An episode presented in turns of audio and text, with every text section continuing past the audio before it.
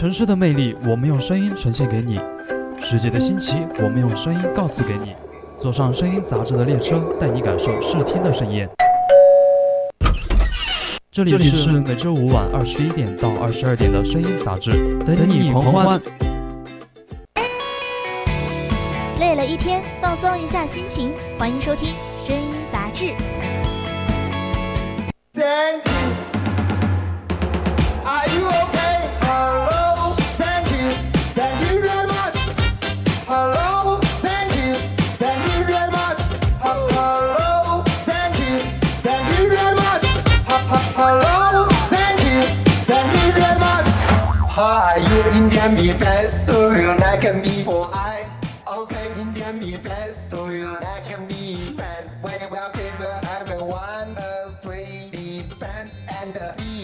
Hello，听众朋友们，大家晚上好呀！然后今天呢，我们又来到了我们每周四晚的声音杂志的声音之旅了。我是主播小雨。确实又是一个一个周和大家没见了嘛，真的还是又想念我们的小雨和听众朋友了。然后呢，确实，确实这里依旧是每周四晚上二十一点、二十二点播出的声音杂志，让我们一起回顾一周热点八卦猛料，在平常中收获百倍快乐。我是主播雨婷。确实，我真的，我就觉得这个寒假特别的漫长，因为我们放寒假挺久了嘛，一个多月，都快两个月了。每天我在家特别难受，幸好是疫情没有那么严重了，还可以出去玩，不然我待在家里面都快发霉了。确实，你不知道我在家里每天就在祈祷，说什么时候开学啊？我怎么在家里就是吃睡，就是吃睡？我妈都说我快懒成一头猪了，好吧？那怎么办呢？还是还能怎么办呢？那还不是只有在家里面待着呢？那真的是好在我们现在已经开学了。不过呢，在家也有在家的好处吧。就比如我妥妥的把咱们的冬奥会看完了，看得我真的特别激动。我也挺激动的。你想想，我在家里就是吃好喝好的嘛，然后我还能看看冬奥会。就是虽然说没有回学校，当时当时就是很遗憾，但是对我还是舍不得我的电视，好吧？确实舍不得，因为在家里面爸妈就想赶我走，但是我又很想在家里面待着，就是把我的电视看完。而且过年嘛，虽然疫情没有那么严重了，但还是在提倡就地过年的，所以大家其实都还是待在自己的居住地。这个假期也是特别的有趣。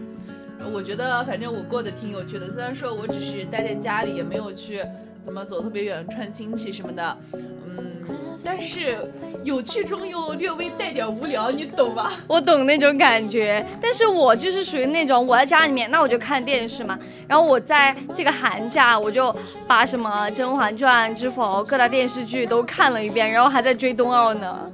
嗯，那你还挺丰富的，虽然说就是。呃，不能出远门，但是进出的肯定还是要串一串，不然也不好意思。我呢就忙着跟着我爸妈，就是去串串门儿，串串门儿。对，就是附近邻居家串串门儿。对呀。没看多少，我特别想补回来，不过肯定有这个机会，好吧？那肯定啊，那今天咱们聊的不就是这样吗？然后就要让让你感受一下我假期的快乐。所以呢，咱们今天的微吐槽主题就是：糟了，我好像得了冬奥后遗症了。没错，那感兴趣的听众朋友们呢，可以加入我们的 QQ 听友四群二七五幺三幺二九八，和我们一起讨论今天的话题。也可以呢，在微博上 @VOC 广播电台留下你的精彩评论。你也可以在荔枝和蜻蜓上和我们互动，或者关注我们的微信公众号“青春调频”，微博 @VOC 广播电台，将你的想法和我们主播进行分享。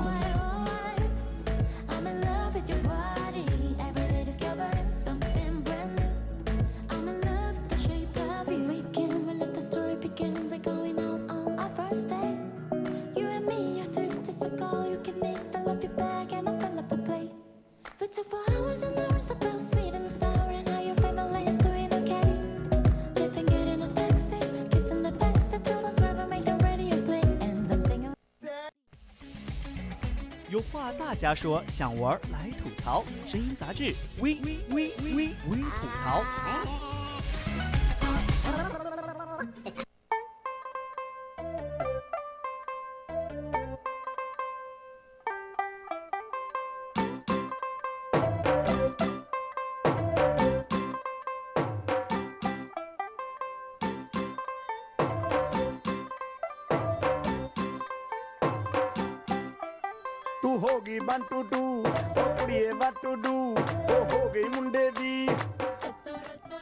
那其实刚刚咱们说冬奥会嘛我不是把就是冬奥会追完了吗？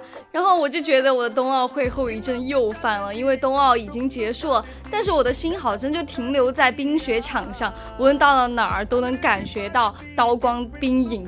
哎，这就是俗称的冬奥后遗症呢？怎怎么说呢？你再看看电视，还能得个后遗症什么的？那可不是嘛！今年家门口就开冬奥会，那屏幕前的观众又目不暇接，耳朵也没闲着。那我呢，就是一边看花样滑冰，一边又听歌识曲，增增我的歌单呐。这已经就是我们花滑观众的日常操作了，好不好？而且而且你不知道，就是在那种歌迷更是忙着从赛场的空镜上面捞偶像的歌曲，掰着指头就算着偶像到底有多少歌曲出现的频率。确实，当时不是有那个，就是从美俄女兵中场时代就想起了那个卡秋莎嘛，然后就是，然后再到谷爱凌与周杰伦那个《云相遇》。真的，冬奥会上总是有一首歌能触动你的音乐 DNA，好吧？直接戳中我了。对，就好像说那个王王蒙氏的那个段子解说吧，就是虽然说他让你看懂比赛嘛，但是比赛场上的那个 BGM 也是让你看不懂也能会心一笑，好吧？我突然就想到了夜里雪如玉的上空飘着雪花。顶流冰墩墩不见了，因为我回头一看，他原来跟志愿者一起，然后又跑到看台上蹦迪去了，而且现场又播着那个大张伟的倍儿爽，然后台上台下又同频摇摆，冬奥会欢乐氛围真的是妥妥拿捏了，怎么办？我只是想要一只冰墩墩，可是我只是想要一只冰墩墩，我现在还想要一只雪融融。对，赛场的气氛组嘛，我觉得其实除了人见人爱的冰墩墩呢，还有就是隐形于那种空气中的赛场 BGM 嘛。对，只要那种气场强大的选手一登场呢，我相信不用观众自行脑补，赛场的那个 D DJ 嘛就会送上那种就是最切合那种 BGM 响起，好吧？对，我觉得，而且在冬奥会上，我觉得更出圈的，你肯定知道是谁。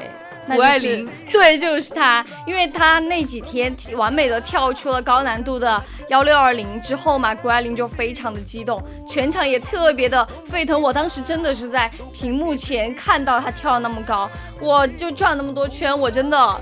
真的那个心情无法言喻，而且当时现场又响起了孙燕姿的《绿光》。你想，一个夺金奇迹划过十八岁女就少女的生命，也铭刻在了数亿的观众的冬奥回忆回忆里，多么的感动啊！不仅仅是数亿观众，好吧，也包括我，好吧，真的是印象深刻。他那个落地超帅超飒，好吧？对，而且他一下就滑下去了，我就觉得哇，真的好厉害！就人家的十八岁跟我的十八岁到底有什么区？区别呀，确实，而且当时想起那首《绿光》嘛，也是特别符合那个场景，而且也也有点像歌词中写的那样嘛，就是你就是绿光如此的唯一。然后，其实，在看到，我觉得他看到他自己这个成绩也是很不敢相信，当时很激动的那种。对他就是很激动，而且看到自己第三跳获得了九十四点五的高分的时候，他真的就是掩面跪地喜极而泣，而且现场的音乐又从绿光转为了五月天的倔强。你在想他？不听妈妈的话，在挑战了从未有过的难度。然后是他最后的倔强而成就了这一块金牌。确实，当时他也是结束后，就是知道排名，也是跑去了安慰，就是之前排在那个第一名的法国选手嘛。对。然后也是拥抱了那个获得铜牌的瑞士选手。我觉得这就是顶尖高手之间的惺惺相惜吧。不过这些都逃不出现场 DJ 的歌单，好吧？当时也是谷爱凌在等待自己的那个金墩墩的时候，也是一一曲那个沧海一声笑，简直震撼人心，好吧？对，因为我当时听。着就很想笑来着，而且他紧接着又播放了周杰伦的《霍元甲》，场馆 DJ 真的太懂我了，瞬间就戳中了我的笑点，完全就没有那个感动的心情了。我也笑了，好吧。而且我觉得那个冬奥赛场的 DJ 嘛，也肯定是得了六公主真传，好吧？六公主，六公主，六公主。而且这支就是由中外 DJ 组成的赛场气氛组嘛，不仅也是用歌曲来回应赛事的变化，也是传达了那种就是比赛中那种欲说还休的心声吧。对你说到这儿，我又想到当时除了有谷爱凌。然后有那个速度滑冰一千五米的一千五百米的决赛上面，中国的台北选手黄玉婷一亮相嘛，然后就立刻获得了现场掌声。而且当她冲过终点的时候，现场 DJ 居然放出了《中国话》这首歌，真的加油声中没来得及说的话都在歌声里了。确实，呃，那个 S H E 的中国话嘛，我还是很喜欢的。嗯，不过说到这个内涵这件事的话，也不得不提就是冰球赛场上的那个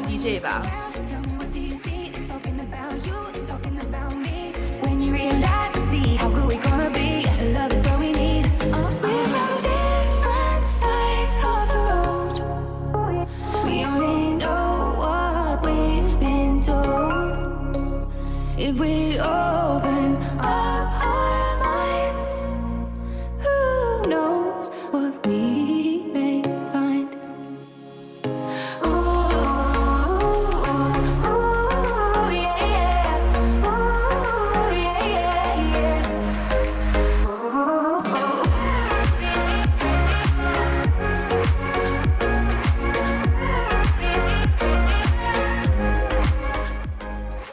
咱们，你不是说到提到内涵这个事情，就不得不要提一下冰球赛场上的 DJ 吗？确实，我就觉得冬奥开幕式的第二天，然后美国跟俄罗斯不是在冰场球上那个对垒吗？而且两队就在休息的途中发生了冲突，而且又被裁判拉开了。但是你听看台上的 DJ 突然一喊，就播起了俄罗斯的经典民歌，那是什么？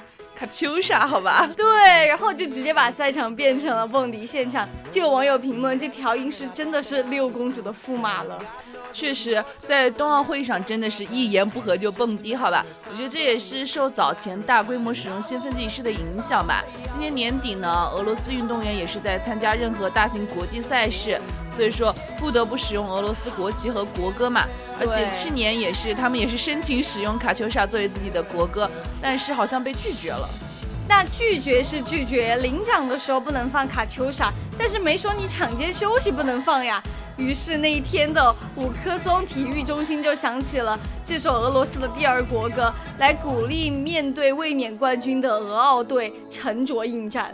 确实，而到了那个女子中国女子冰球队迎战日本队的时候呢，也是有一段保卫黄河的旋律在现场奏响嘛。不过我觉得虽然没有歌词，肯定大家可以自己唱出来，我就可以唱出来，好吧？我也可以唱出来，这这可是咱们中国人，我们可是中国人，这是中国人自己的歌曲。而且我又发现了，就是那名。就是音声音内涵艺术的 DJ，就是微博上的篮球 DJ 小牛，他的页面自我介绍就写着冬奥会宾馆冰球场馆的音乐总监。确实，这位小牛兄后来也是发微博承认，就是自己放的卡秋莎嘛。然后还有就是透露那时候保卫黄河呢，是搭档美国的那个一位一位就是前辈的赛前教学嘛，也是在现场中现场弹奏的。那我就觉得真的很厉害，现就是赛前才现学的，而且我觉得值得一提的就是当天中日冰球赛的 BGM，而且同样的惊呆了咱们的日本网友，因为在日本进球的时候，赛场上就放了。日本的偶像团体男的歌曲《Happiness》，然后就有日本网友说这首歌让有种让我们身在日本的错觉了。没错，据当天那个报道嘛，当时冬奥会的主办方也是邀请那个冰球队点播两首歌曲的，其中一首呢正是《Happiness》。现场的 BGM 的歌单呢，其实你别以为只有篝火好吧，其实也讲究友谊第一，比赛第二的体育精神。那肯定啊，咱们的体育精神肯定是要遵守的呢。但是这时候的我呢，就只想说。赛场上打歌，歌迷人肉识曲；奥运赛场上神仙打架，那场内的 DJ 努力整活，歌手也在也在同台打歌了。确实，哪怕隔着就是新闻口播的声音嘛，歌迷也是能精准捕捉到背景的歌声。电视记者呢，在现场也是认真介绍国家速滑馆的冰丝带，粉丝呢听见的却是那个 BGM 里周深的新歌《心雨》，好吧。我我真的就是，而且歌迷们还给他加上了字幕歌词。这首歌在发布的次日就已经出现在了冬奥赛场上，而且就连周深他自己就激动的连发了两条微博，大家的脑子里面都已经有周深尖叫的画面了。确实，我的脑子里在不停的尖叫啊，怎么办？该怎么办？我咱们该怎么办？确实，当时也是有人说，就是说，如果王冰冰让大家爱看新闻的话，那么偶像的歌呢，也是使歌迷爱上了场场馆的空镜吧。直播镜头转向空空如也的雪如意赛道，我我估计肯定有体育迷就是起身上厕所，但是鹿晗的歌迷却是听的那种津津有味的那种。确实，因为你赛场上听到偶像的歌曲，悬着的心总算总算是可以放下了。因为粉丝们也惊喜的发现，平时自己刷题呀、加班的歌单，原来和冬奥的拼搏如此的高度配饰。可不就是嘛！就论歌曲歌曲的登场数量嘛，我觉得周杰伦才是那位王者，好吧？对，周董，我们周董，我真超喜欢他。确实，当时他的歌也是出现了好多嘛，什么七里香呀、霍元甲、双截棍，什么都是大家耳熟能详的歌曲。对。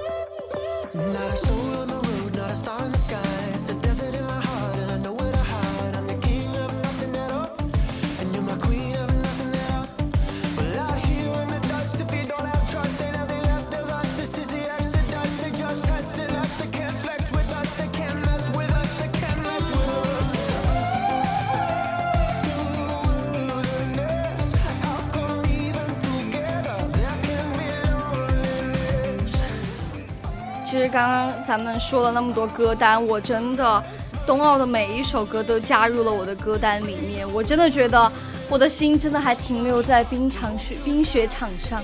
我也还我也是好吧，其实也是看完那些比赛，就比如说什么短道速滑，我看了之后，我真的觉得沉迷他们那种超车的速度好了。我自己做不到，但是我看着他们看得很激动。对，因为就是我不仅是关注就是咱们的奥运歌单，因为它真的很好听之外，我肯定还要关注比赛呀。就你刚刚说的，就你刚刚说的那个短道速滑，然后就沉迷于超车，我觉得很牛，真的很牛。因为我好像没有这种情况，超车在我这根本不存在，好吧。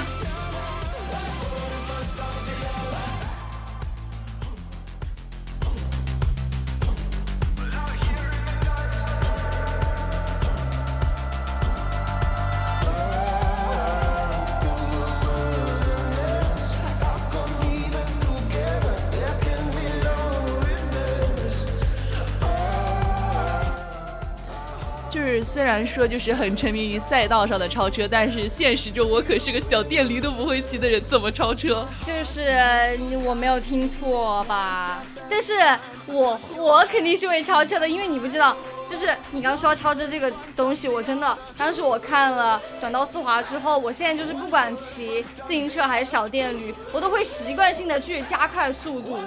我不敢好吗？下次教教我，我可以尝试学习一下小电驴什么的。哎，别别别，这还是要注意安全的哈，咱们还是说安全第一位。确实，我知道，我就是说说嘛，我还能不知道吗？而且就是听众朋友们可能也不要学我哈，我我我这样可是不经学的，要注意注意安全。确实，因为咱们咱们怎么说呢？你短道速滑那个速度就特别快，因为我有看到一个消息，就是那个短道速滑的那个冰刀，真的你速度快起来，真的能把人扎，就是划伤的那种。嗯，你说短道速滑，之前不是我还是看过一个就是关于这个的剧嘛，我又想起来了，我知道，冰糖炖雪梨看过吗？我看过，当时他们那也是滑冰的超帅的，好吧？我就觉得真的沉迷于此，我就只能待在那个冰雪场上无法自拔了。确实，虽然说我们也没学到多少，但是我觉得就是我们把冬奥会上看到的，就是都模仿了一下，好吧？对，而且我不仅还看了就是速滑嘛，然后我还看了花样滑冰，就是我你不知道，就是我看完花样滑冰之后，我就沉迷于花样蹦迪了，就那种蹦次大次蹦次大次的那种，就是你就觉得你自己听着音乐，你就想很很想蹦起来。盲猜一下，楼上楼上跳的是不是你？呃，应该不是我，应该不是我。这个咱们还是不能打扰同学学习的。确实，确实，就是调侃你一下。然后就是，然后我我其实就是想知道你这个寒假除了就是超车呀、蹦迪什么的，你都还学了啥呀？哎，也没学多少吧，就是能把冬奥能学的都学了一遍。那你这还挺丰富。我当时就顾着看那个谷爱凌帅气的滑雪场面，都忘了那个。呃，谷爱凌滑雪的那个呢，我还不太会。但是那个我看了之后，我就沉迷于滑扶梯了。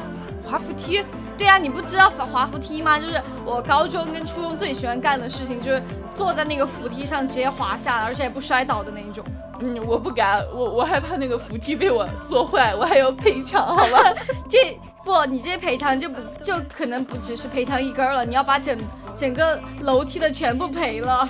确实，我怕到时候不但要赔扶梯，我自己还摔了，好吧？对，但是我觉得这个就很好玩，因为就速度嘛，我从扶梯上滑下来，我就觉得那个速度真的很爽，真的很爽。你你让我想起了我童年的时候滑滑滑梯。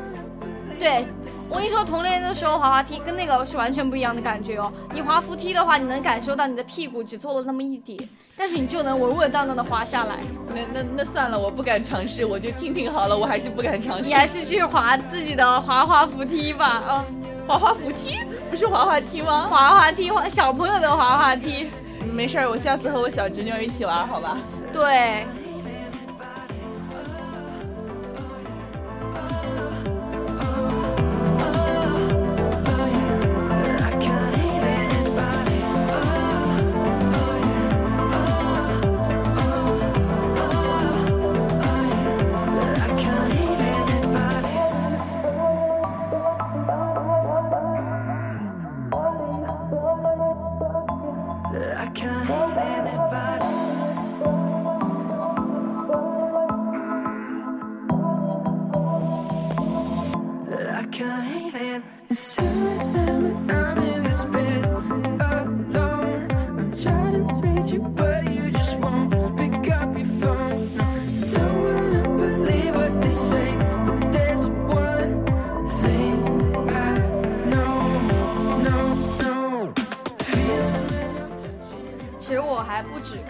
些我还看了其他的，我还看了冰壶比赛。我觉得那个冰壶真的，就是它为什么会那么的光滑，就一下就滑过去了，以至于我在家里面的时候，我每天就沉迷于擦地了。就是还有，除除了你说的冰壶，还是有那种就是钢架雪车嘛。你看了之后，你就会发现，我这么怕过山车的人也开始沉迷过山车了，好吧？那我就觉得，真的冬奥会带给我的很多。而且我看完就是刚刚咱们不是说谷爱凌的那个跳台滑雪吗？我的我看完那个跳台滑雪之后，我的梦里我觉得我都在起飞，我也在起飞，好吗？我这个假期不只有一个拥有一个冰冰墩墩和雪融融的梦想，我还有一个在冰上起飞的梦想。那那还是不错的，毕竟我们不不仅要有，不仅要会说，还要有梦想。确实。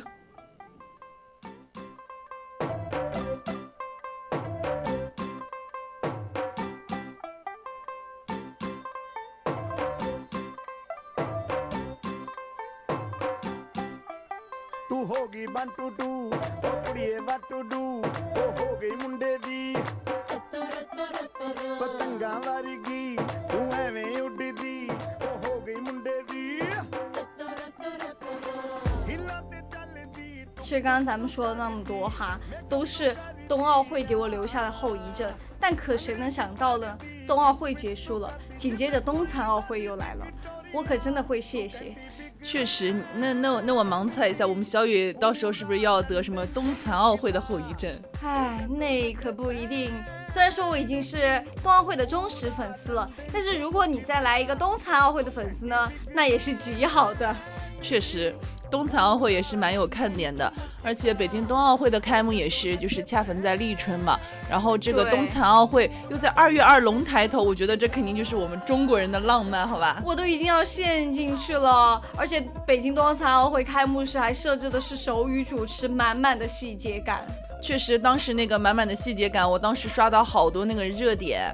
而且还有就是那个冬残奥会那个冰壶的倒计时嘛，也是很绝，好吧？对。那个当时那个六大项的残奥运动员从现场的最高点疾驰而下，而且那个冰壶的击出嘛，一格格推进，从十到一，你想想那个场面很宏大，好吧？还有还有，就是那个八名残健融合的棋手共同护旗嘛，护旗方阵就是由他们八名来组成的，而且他们是中国残疾人运动的代表和为了残疾人世界做出贡献的代表，我真的很佩服。他们。我也很佩服。其实我觉得在这场冬残奥会上最深情的告白，也许就是那个鸟巢里的手语版国歌吧。当时就是五星红旗也是冉冉升起嘛，大家共同唱响了国歌，也是表达了对祖国的那种深情。而且听力残疾人也是以手语演唱国歌，这是最感动人的一点，我觉得。真的就看着就很感动，因为他们就是为了自己的国家出战。还有就是。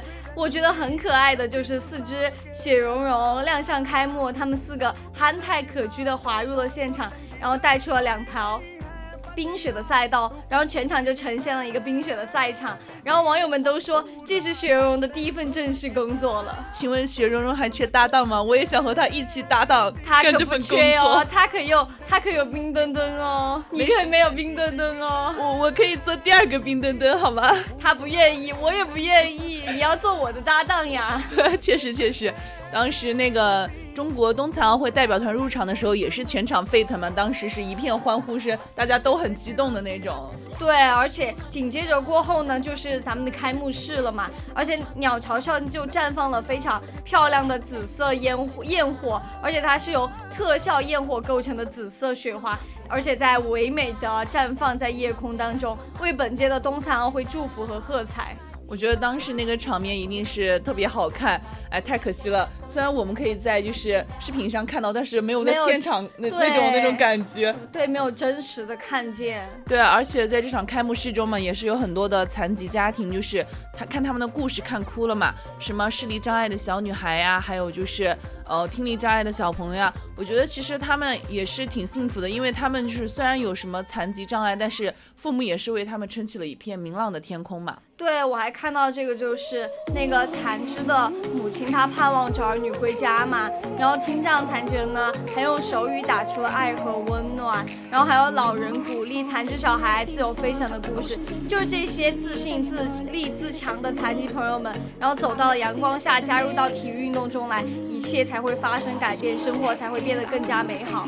确实，当天的鸟巢也是变身了那种巨大的调色盘嘛，也是在这个圆舞曲的浪漫旋律里画出了完美的色彩。我觉得这是挺挺好看的，挺感动的一面。对，而且北京冬残奥会的火炬真的让我最后的破防了，因为最后一棒火炬手，北京冬奥会同款雪花火炬塔亮相，为运动员们加油。确实，我们说了这么多冬奥会的事情嘛，还是感到很很荣幸可以看到。然后呢，我们今天现在也是到了，哎，现在也是到了北京时间二十一点二十九分了嘛。我们的微吐槽呢，到这里也要结束了。听众朋友们，千万不要走开，接下来呢是我们的微热点和微娱乐。点亮眼睛，唤醒耳朵，这里是声音杂志。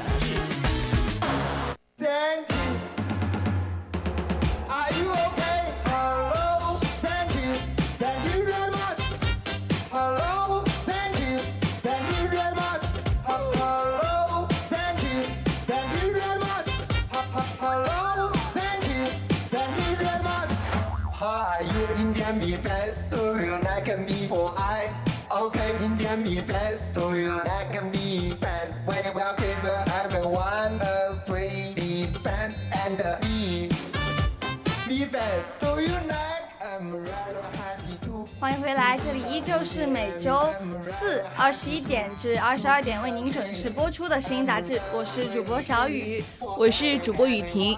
刚才我们上半段的微吐槽呢，我和小雨也是和大家分享了，就是糟了，我好像得了冬奥后遗症。确实，它也是让我们留下了很深刻的印象。我觉得我都快得冬奥后遗症了，好吧？那很好啊，冬奥会嘛，本来也是在中咱们中国举办的，我们肯定会有更更有民族自豪感了。对，那到现在呢，我们也是来到了我们下半段的节目嘛。然后接下来呢，是为听众朋友们送上我们的微娱乐。那感兴趣的听众朋友们呢，可以加入我们的 QQ 听友私群二七五幺三幺二九八，和我们主播一起互动。同时还可以关注微信公众号，搜索 FM 一零零青春调频。没错，你还可以关注微博 @VC 广播电台，写下你的留言，或者呢，在荔枝平台上收听我们的节目。那我们就赶快进入微娱乐吧。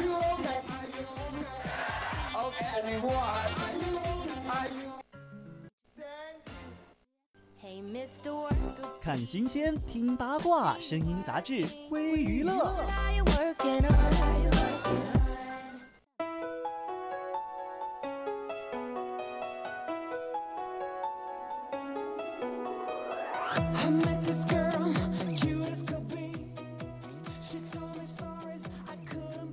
那咱们赶快来看第一条微娱乐吧。我们今天的第一条微娱乐呢是官宣离婚一百零六天后，大 S 与二十多年前的恋人再婚。那三月八号的时候呢，大 S 徐熙媛呢就通过大 S 工作室转发前韩国酷能酷龙组合具俊具俊晔发文截图，承认与具俊晔结婚，全文就如下。人生无常，我珍惜当下的幸福，感谢一切让我一步一步走到了现在。是不是感觉韩国明星的名字好拗口？对，具俊晔，我真的说不来。确实，据当时报道呢，具俊晔具俊晔也是和大 S 在三月的时候确认了，就是成为合法夫妻的事实嘛。当时他们也是计划不久后前往前往妻子所在的中国台湾嘛，也是在当地进行了那个结婚登记。就我听说的哈，就是五十三岁的具俊晔和四十六岁的大 S 曾经在二十年前相恋相恋，然后但是在交往一年后就分手了。确实，当时还是觉得挺可惜的。而且据他的公开资料显示呢，具俊晔也是在就是六九年的时候嘛，出生于韩国，是韩国的歌手。这二十年来呢，也是担任了很多就是演唱会啊，也什么呃，他也是拥有很多歌迷嘛。但是后来他不是再度访谈了嘛？当时演艺圈的朋友都把大 S 介绍给他认识嘛，还说这是你的超级粉丝。当时好像两个人是一见钟情吧，不久便开始交往了。但是我觉得，就据鞠婧祎曾透露嘛，在两个人交往的一年当中，他为了大 S 努力学习中文，大 S 则在。工作的空档恶补韩文嘛，为了和大 S 约会，他还数度变装秘密赴台了呢，真的是太甜了吧？对，嗯，而且不少网友也是注意到，此次大 S 再婚呢，距和汪小菲离婚呢，其实也是仅仅隔了一百零六天嘛。当时在二一年的十一月份，他们就是发布的离婚声明，宣布的离婚，结也是结束了他们之间十年的婚姻关系。对，而且他们还声称，就是经过汪小菲先生和宣。徐熙媛女士认真慎重的考虑，他们两个就已经决定和平解除了婚姻关系，而且在近日已经办理了相关的手续。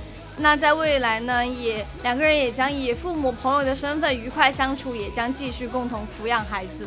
确实，嗯，之前他们两个认识的原因呢，也是就是据说好像是在一场就是安以轩嘛，你知道吧？安以轩知道吗？我知道，我知道。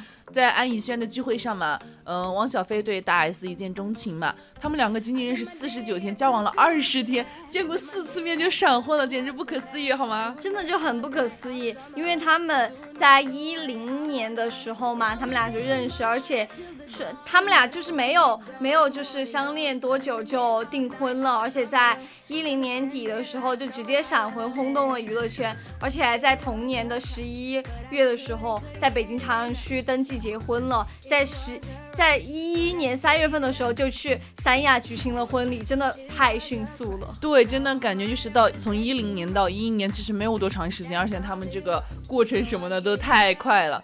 当时，而且在一一年的六月份的话，汪汪小菲也是就是接任了那个集团的 CEO 职务嘛。嗯，同在一四年的四月呢，他的女儿汪汪希月诞生了，很可爱，好吧？对。然后一六年的时候，大 S 又生下一名男孩，也是叫汪希林。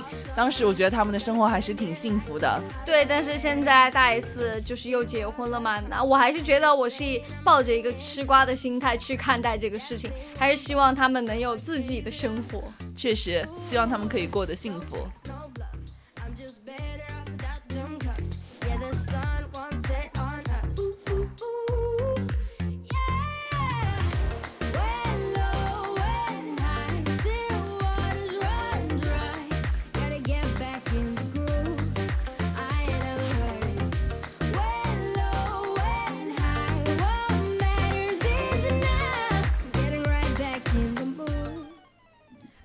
来关注下一条微娱乐。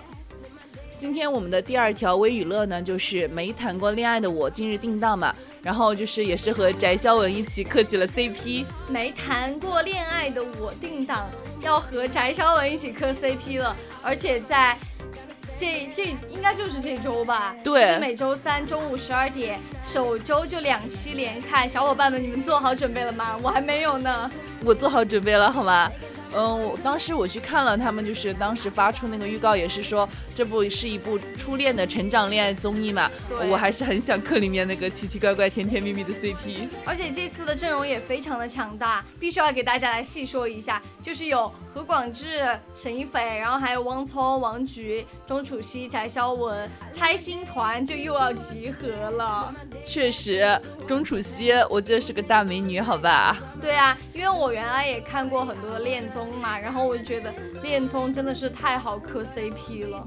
对，所以我们还是一起来感受一下他们这个恋爱的美好，也同时来闻闻恋爱的酸臭味吧。嗯，我们和听众朋友们可以一起来期待一下，感受心动美好，也可以见证他们的初恋成长。对，而且这是一部由优酷独播的综艺，而且可以在优酷上面看到一个精彩的恋爱综艺，就是很惊喜、很意外了。让我们就看看他们的恋爱观就是怎么样的，因为他们从来没有谈过恋爱嘛，也特别期待钟楚曦的表现是否可以在大家的眼中眼前一亮的感觉。确实，当时看到的时候也是有很多小伙伴们说，就是超级喜欢翟潇闻啊什么的。因为从外表上来看，翟潇闻我觉得恐怕是大家心目中的白马王子吧，是吗，小雨？呃，他不是我喜欢的那一款，但可能是你喜欢的那一款。不不不，我喜欢奶奶的，我不喜欢那一款。但是翟潇闻也挺奶的，但这样的外貌呢，肯定能收获不少女孩子的心思。那这档节目肯定的人气也会蹭蹭蹭的往上涨。确实，呃，而且现在翟潇闻的女粉也是越来越多了嘛，我觉得这肯定都是情窦初开的年轻人他们的最爱了嘛。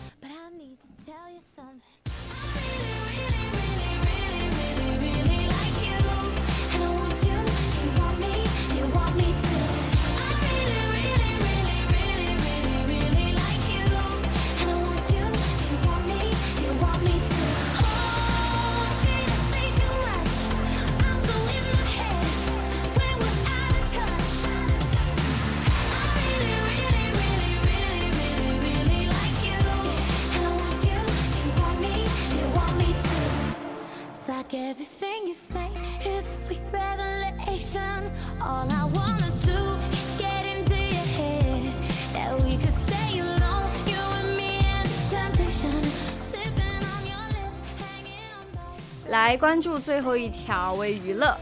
我们今天的最后一条微娱乐呢，是乔欣在采访中清醒发言，一旁的徐正熙简直惊呆了。我觉得最近大家肯定都有都有在追烟雨赋吧？是不是都有在追？反正我在追。对，然后我就深深的被乔欣饰演的秋烟跟徐正熙、梁毅。甜到了，相比于其他剧的男女主角，除了必要的宣传，几乎没有很多的互动之外呢，但是烟雨赋呢，售后却非常的好，算得上是戏里甜到了戏外吧。确实，我觉得乔欣确实很敢说，就是当时也是有很多人说乔欣好可爱，不过她的照片也确实萌到了我的心里。你想想，她手拿着冰墩墩和雪容融，我都想抢过来，好吧。而且小小嘴嘟嘟的也是在卖萌，特别的可爱嘛。眼睛里呢，仿佛还透露着爱意。当时也是徐正熙在那个评论区做出了回应嘛，就是一家人不说两家话，那个一和两你懂吗？就是他们的那个名字里面的字。这个谐音就是让我觉得一家人不说两家话，这妥妥的就是在线狂撒狗粮了吧？嗯，不得不说这杯狗粮我干了，好吧？对。因为我不知道大家在追就是烟雨赋的爱粉看到了这个情景会是什么感想，但是剧里撒狗粮，剧外仍然撒狗粮。其实我觉得很多网友看到也是在说嘛，就是我看好的一对 CP，他们要发糖了，希望能在一起，怎么怎么样。还有就是说秋烟与梁毅可谓真的是天生一对，什么郎才女貌呀。哦，果然是可爱的人，真的是可爱的一吨一容，就像冰墩墩和雪融融，好吧？真的很讨厌，我果然不是可爱的人，我都没有一吨一容，我一个都没有，我也没有。当时我还和我的小伙伴说：“你抢到冰墩墩了吗？”他说没有，我连雪融融都没抢到。对，都还想说让你送给我是吧？而且我还有看到了，就是当前网上有一个热搜是关于乔欣的吧，因为他真的是太敢说了。而且回顾了他之前在综艺跟采访中的表现，他的特别多观点跟想法都非常的独特鲜明，然后给大家一种特别潇洒、很独立，然后同时也很刚、很勇敢的感觉。而且借由有人让他想到了他在新剧《烟雨赋》里面的设定了。确实，小新当时也是夸赞徐正熙是古装男神，好吧？对，还说拍戏的时候也很依赖他。确实，在剧中呈现出来的效果呢，两人的搭档也是十分的默契嘛，不但养眼，而且或甜或虐呢，都非常的有代入感，好吧？而且特别是因为这一次的搭档非常的成功，两个人都非常的期待能够再次合作，而且同样演一对情侣。那你这是不是说就是？呃，就我就能期待他们俩就能再次演情侣了呢？那是自然，帅哥靓女的组合谁不喜欢？好吧，那肯定就很爱了，因为我觉得乔欣就是那种很敢说，他又特别的高挑嘛。然后我不太了解徐正熙哈，但是我特别了解乔欣，因为她真的就是美女啊，真的大美女。然后又高，然后又会穿，然后又特别的瘦，然后她又非常的直爽，我就很喜欢这种性格。哎，和你恰恰相反，我可能不是那么了解乔欣，但是徐正熙绝对是我的男神，好吧？那咱们俩就不没撞一起吗？那肯定没撞。我当时特别喜欢他那个，你你他的剧你肯定看过，什么剧？那个《九州天空城二》看过没有？哦，那个看过，看过吧？对，当时帅呆了，我超喜欢那个夫子。哇我真的当时我就觉得他们俩演，就是他们俩演情侣能碰撞出什么火花呢？嗯，完全没想到，真的完全没想到。当时先不说，嗯，就是别的 CP 甜不甜，我当时很磕，就是徐正熙他演的那个主角那一对夫子那一对超甜。对，但是我们现在又话又说回来，就是在《烟雨赋》里面，他们俩真的也是够甜，真的是够甜了。确实够甜，而且也是就是之前他演的很多这种爱情剧都是很甜的。我还是希望就是不久的将来能看到他们两个再一次合作什么的。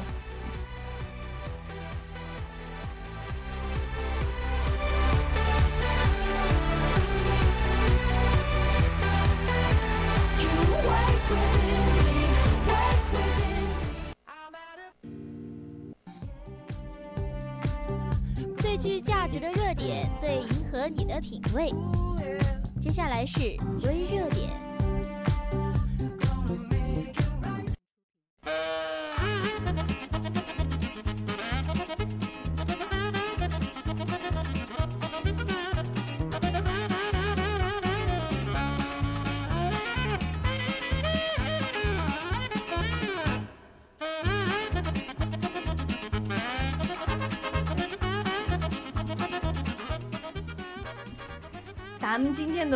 微热点呢，有一点不同哈，就是它有一点带有针对性，那就是针对我们女生的。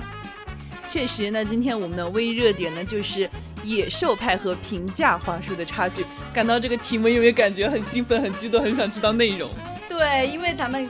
咱们刚不是说有关就是关于女生的吗？因为咱们三八妇女节刚过，这是又到了买花又送花的日子了。平日里呢，就是一两百块钱的一束的花，而且在节日通常价格都要贵上不少。而这一价就是热衷仪式感的人就会觉得这份追求是必要付出的价码。确实，我觉得现在我们也是越发注重那种生活中的仪式感了嘛。而鲜花呢，作为展现生活仪式感的一大利器呢，在日常生活中也是出现的比较频率高的，好吧？我我还是很期待的。三八妇女节，小雨收到花了吗？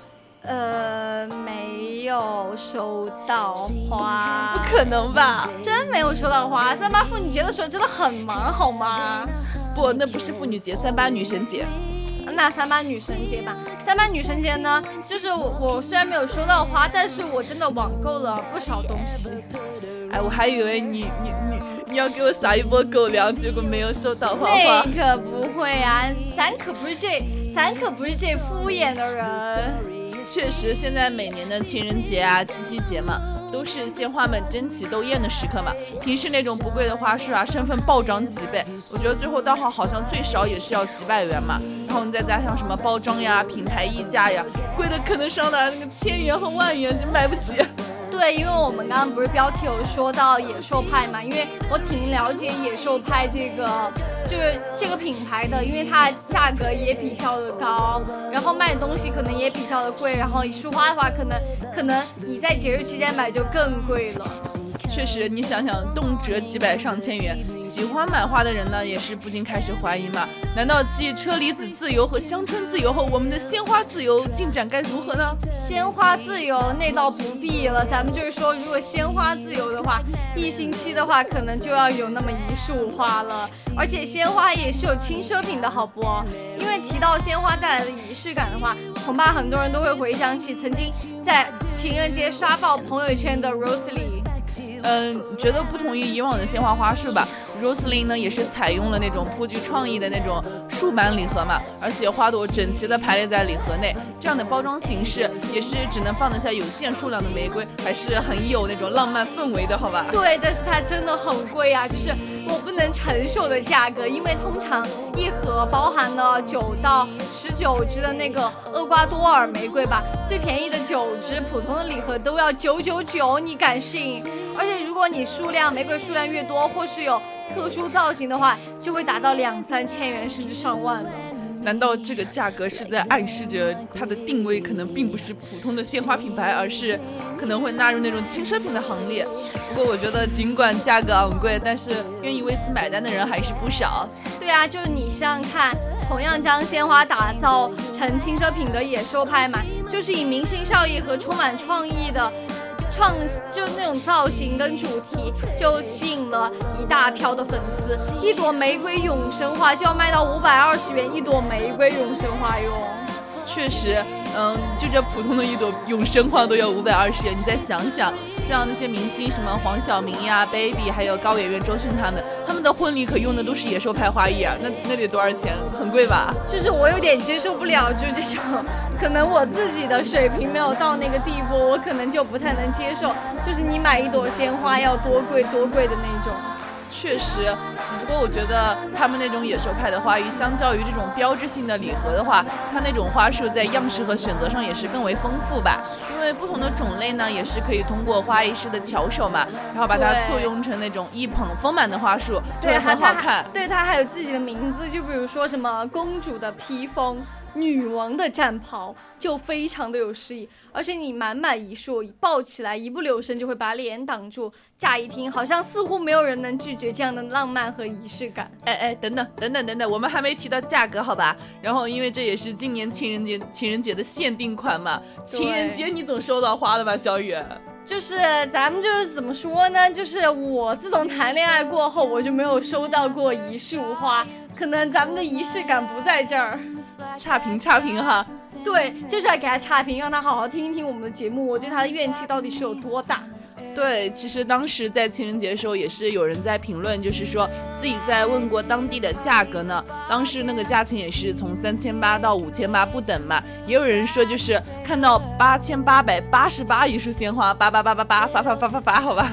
那我更是不能接受了，因为我曾经在去年看到七夕的时候发出了那个野兽派的玫瑰花筒嘛，你知道它卖多少钱吗？它卖一万二一桶，我真的接受不了，而且他送过来的花居然还是烟的，这这这就是传说中的买家秀和卖家秀吗？